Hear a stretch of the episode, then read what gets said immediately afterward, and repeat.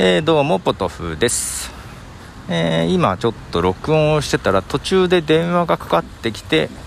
えー、止まってしまい、えしかも保存せずに消してしまい、え撮り直しております。すで、にテンションがだだ下がりです。えっとね雨が降ってたんだけどすごい。今止んできた感じかな。はい。うんと何の話してたかっていうとさちょっとポッドキャストアプリねいろいろありますがえっとね前に去年ぐらいにいろいろ試してうんたんだけど久々にちょっとポッドキャストアプリの比較をいろいろしてみていまして。そう。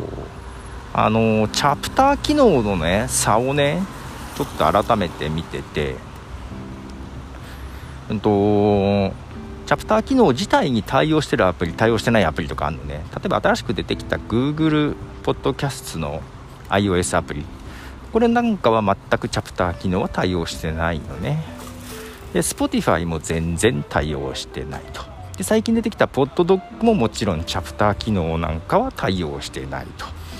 あ、ポッドドッグの場合はその前にサイト内検索欲しいよっていうのはあるんですけどあとタグいっぱいつけるポッドキャストが上に出てくるのはちょっと嫌だなとかね。なんかちょっとあるんですけどまあそれ以前に基本的にチャプター機能は全然対応してないですね。その辺はとか思いながらね。うんいたりして。でアップルのポッドキャストはチャプター機能対応してるんですけどもあそういえばそうだったかなどうだったかなというのはチャプター機能ってねその目次分けというかね、1番組1エピソード内に、えー、見出しをつけてところどころチャプターでね。で一覧が出てきてスキップできるんですけども。でその時にアートワークの切り替えっていうのがね、えー、できるものとチャプター分けに対応しててもアートワークが切り替えないやつもあったっけかな？あ一応それはないのかな？うん、一応アートワークの切り替えはどれもできるかな。でえっとただ Apple はそれぐらいでえっと Overcast とか Pocket Casts はねもっといろいろできてですねそこに対して、えー、例えば画面アートワークが切り替わったところでそのチャプター名が表示されるかどうか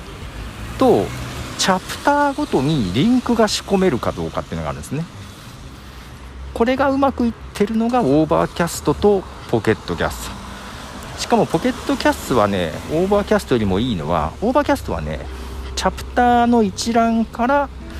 えー、選んで飛ぶことはできるんですけども例えば1つ前のチャプター次のチャプター1つ次のチャプターへの移動っていうのがポケットキャストは簡単にできるんですよ。そこはねメリット。で実はアップルのポッドキャストもうんとねこれ AirPods とか使ってると多分できるはず。私使ってないからあれなんだけど普通のイヤホンでもできたかな。確か再生ボタン2回押すとスキップですよね。確か。でこれちょっとイヤホンとかの相にもよる。あの私が使ってる Bluetooth イヤホンはできない。けど確か2回押すと次の通常は次のエピソードになるんですよ。聞いててああもうこのエピソードじゃなくて次に飛ばしたいなっていう時に2回押すと次のエピソードになるんですけどチャプターが仕込んであると次のチャプターになるんですよ。だからそれで次々とチャプターを飛ばし飛ばしで聞けることができる。というのは Apple のポッドキャストはできるはず。けどポケットキャストはもう再生画面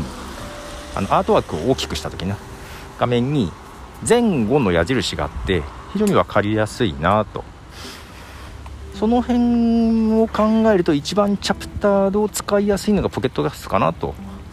思ってたりするんですね。でアップルがそのチャプターごとのリンクがない。だからねその曲とか流すでしょ。だから Overcast とか Pocket Casts とかあこの曲いいなと思った時にはねそのとこねその再生中にリンクを押すと仕込まれたページ。例えばえー、私の場合 Spotify のリンクが仕込んであれば Spotify のページとかジャメンドゥであればジャメンドゥのページとかが開くんですけどそれが Apple できないなと。あできないんだっていうの。そうだっけっていうのをさっきさ再認識してまして。でいろいろ見てたらブレーカーもできなかったわ。リンク開くのが。アートワークは切り替わるんだけどそのそのとこのそのチャプターごとのリンクっていうのができなくって。あそうかブレーカーもできねえんだと思って。だからそこちゃんとねいい具合に対応してるのは Pocket Casts か Overcast。あと Downcast もちょっとリンクが分かりやすいけどできる、えダウンキャストねちょっと最近ちょっと挙動が怪しいよね。なんか落ちたりするし。うん。